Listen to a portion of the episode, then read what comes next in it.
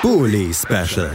Die Vorschau auf den Bundesligaspieltag auf meinsportpodcast.de. Herzlich willkommen zurück zum Bully Special auf meinsportpodcast.de. Wir sind am Sonntag unterwegs immer noch. Sind ja vier Spiele, die es da zu besprechen gilt am 26. Spieltag. Und eines dieser Spiele, das wird in Dortmund stattfinden, obwohl die Dortmunder sich ja noch vor der Achtelfinalrunde pünktlich aus der Euroleague verabschiedet haben und eigentlich auch mal wieder Samstag hätten spielen können, stehen diese Ansätze noch. Deswegen sind auch die am Sonntag dran und empfangen Arminia Bielefeld äh, zum Spiel am Sonntag. Wir sprechen drüber mit Eva Bohle vom Zweite Bundesliga Podcast. Hallo Eva. Hallo, ja, guck mal, schon mal gut, dass wir nicht auch noch von, äh, von den Corona-Ausfällen betroffen sind. Ja, also es, es, es, äh, deutet sich ja fast so ein bisschen an, wahrscheinlich wird es klappen, aber Borussia Dortmund zumindest konnte ja, das können wir direkt vorwegnehmen, da gibt es kein Spiel zum Zurückgucken am letzten Wochenende gar nicht antreten, beziehungsweise Mainz konnte nicht antreten aufgrund von zahlreichen Corona-Fällen.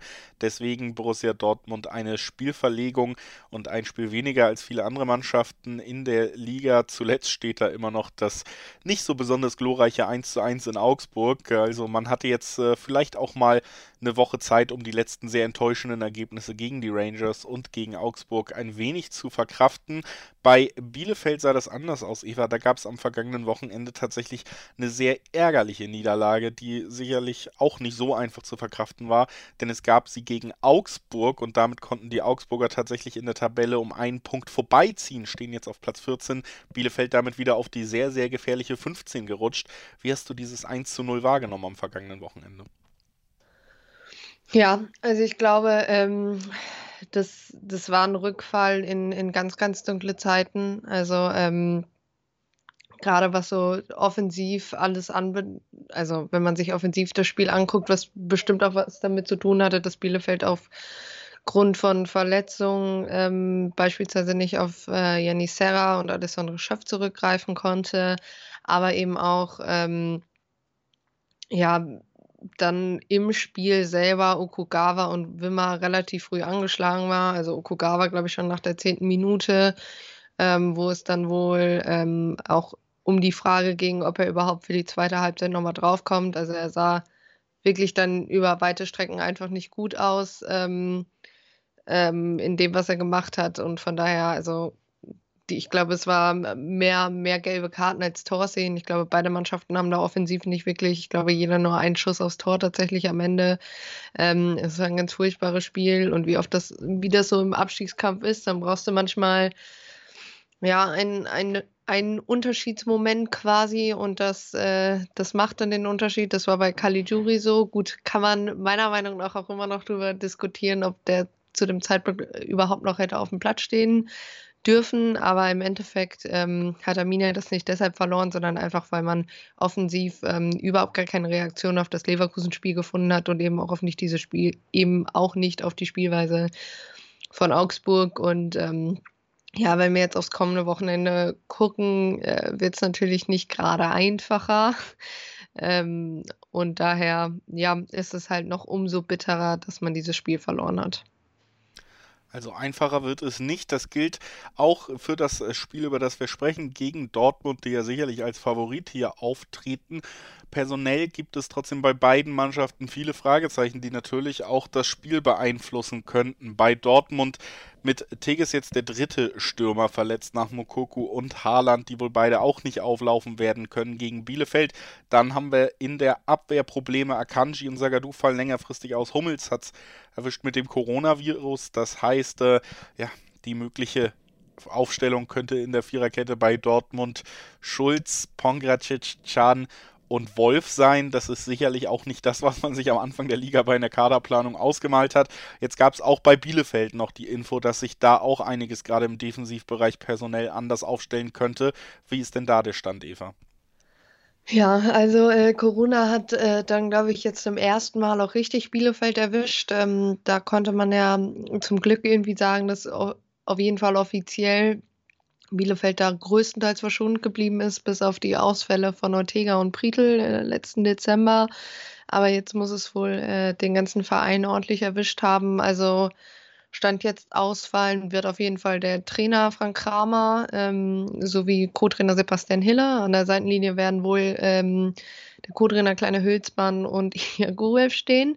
Ähm, ich erwarte ein Spiel nur voller Standards. Und ähm, ja, sonst eben, was die Spieler betrifft, haben wir aufgeteilt in, die sind höchstwahrscheinlich Corona-positiv. Das sind ähm, Joachim Nilsson, Nathan de Medina, äh, Guillermo Ramos und äh, Gonzalo Castro. Es hieß auch äh, Florian Krüger. Und dann ist, steht eben noch ein Fragezeichen hinter Yanni Serra, Masaya Okugawa und Patrick Wimmer, die alle drei nicht zum Training kamen die letzten Tage, eben weil sie noch angeschlagen sind.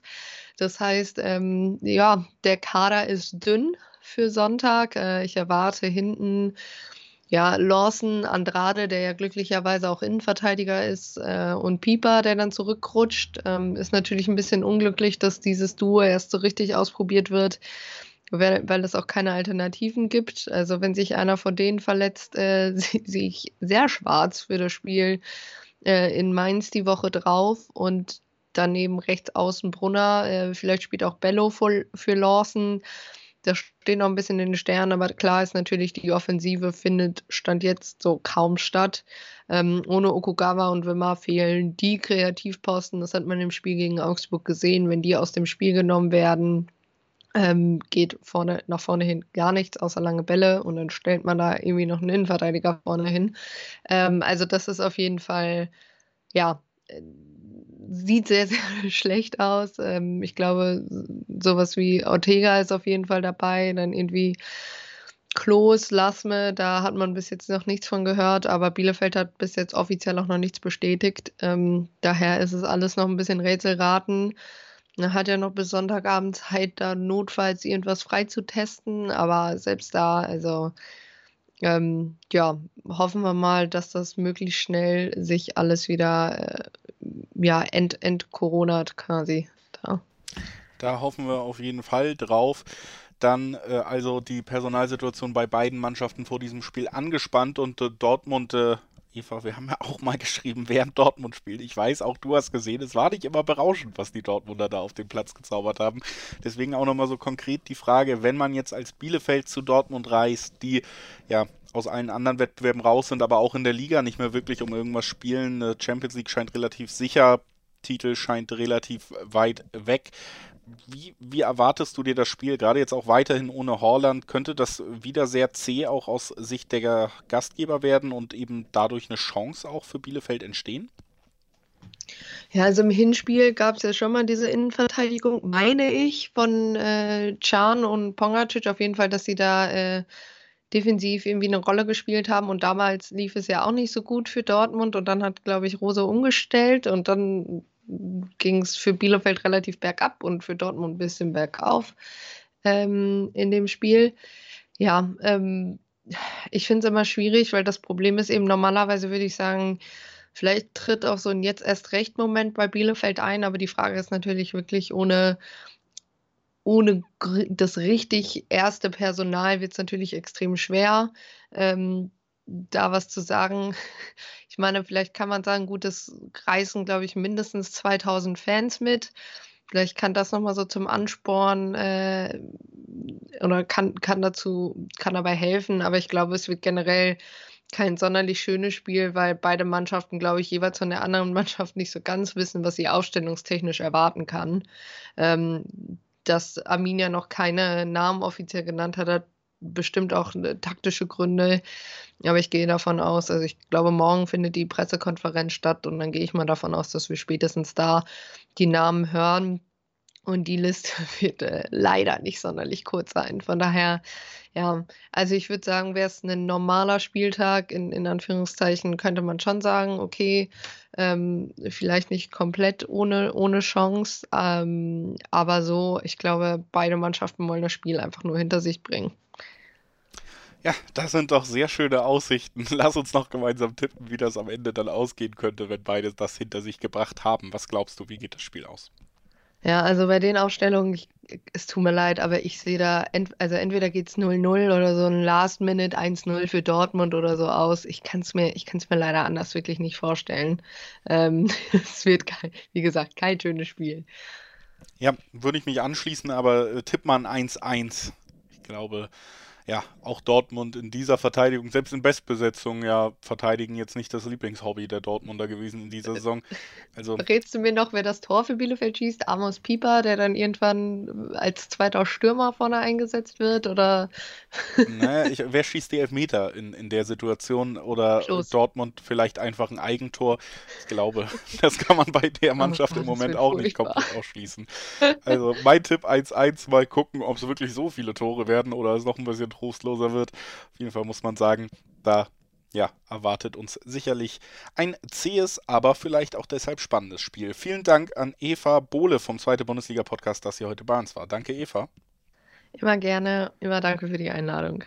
Sehr gerne. Und wir hören uns gleich noch einmal wieder sprechen über das Duell zwischen Fürth und Leipzig. Bleibt also gerne dran. Wie baut man eine harmonische Beziehung zu seinem Hund auf? Puh, gar nicht so leicht. Und deshalb frage ich nach, wie es anderen Hundeeltern gelingt, beziehungsweise wie die daran arbeiten. Bei Iswas Dog reden wir dann drüber. Alle 14 Tage neu mit mir, Malte Asmus und unserer Expertin für eine harmonische Mensch-Hund-Beziehung, Melanie Lippisch. Iswas Dog mit Malte Asmus. Überall, wo es Podcasts gibt. Bully Special. Die Vorschau auf den Bundesligaspieltag auf meinsportpodcast.de